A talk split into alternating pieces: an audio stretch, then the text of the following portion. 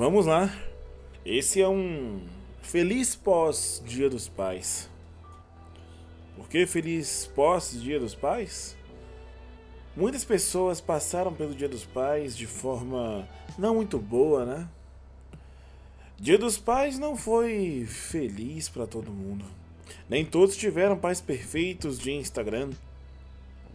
Sabe do que eu tô falando, né? Aqueles pais felizes, sorridentes que amparam de verdade e têm maravilhosas histórias de como foram heróis impactaram a vida. Aqueles sorrisos brancos. Bom, na verdade, eu vou ser bem sincero, eu nem sei se isso existe de verdade. Todo mundo é mais em algo e menos em outra ótica.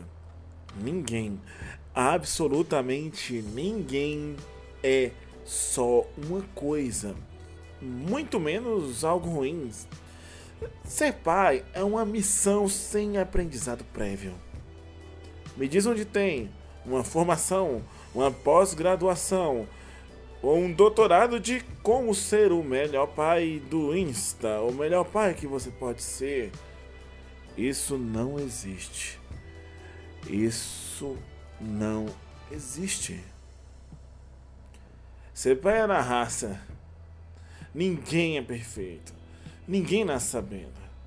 Nem todo mundo sabe que que pode escolher antes do impulso, como você sabe agora. Escolher, pensar melhor antes do impulso. Se ele pudesse, teria feito diferente. E melhor ainda, vamos pensar de uma forma mais elegante? Você. Você pode ver de uma forma diferente.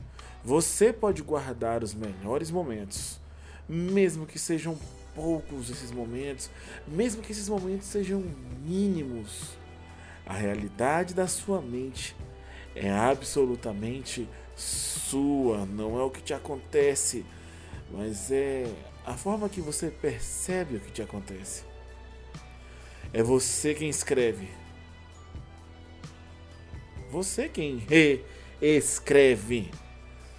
Você que perdoa, você que se renova, você que fica leve. Da forma que você desejar. Sendo assim, nesse pós-feliz Dia dos Pais, agora eu te pergunto: como você prefere que seja o seu Dia dos Pais? Ainda é tempo de escolher. Ainda é tempo de lembrar. Bom, estamos juntos. Segue nas redes sociais, compartilhe o áudio com quem você acha que pode ajudar. E, bom, logo mais teremos mais áudios. Segue nas redes sociais. Rani Rico, grande abraço e até a próxima.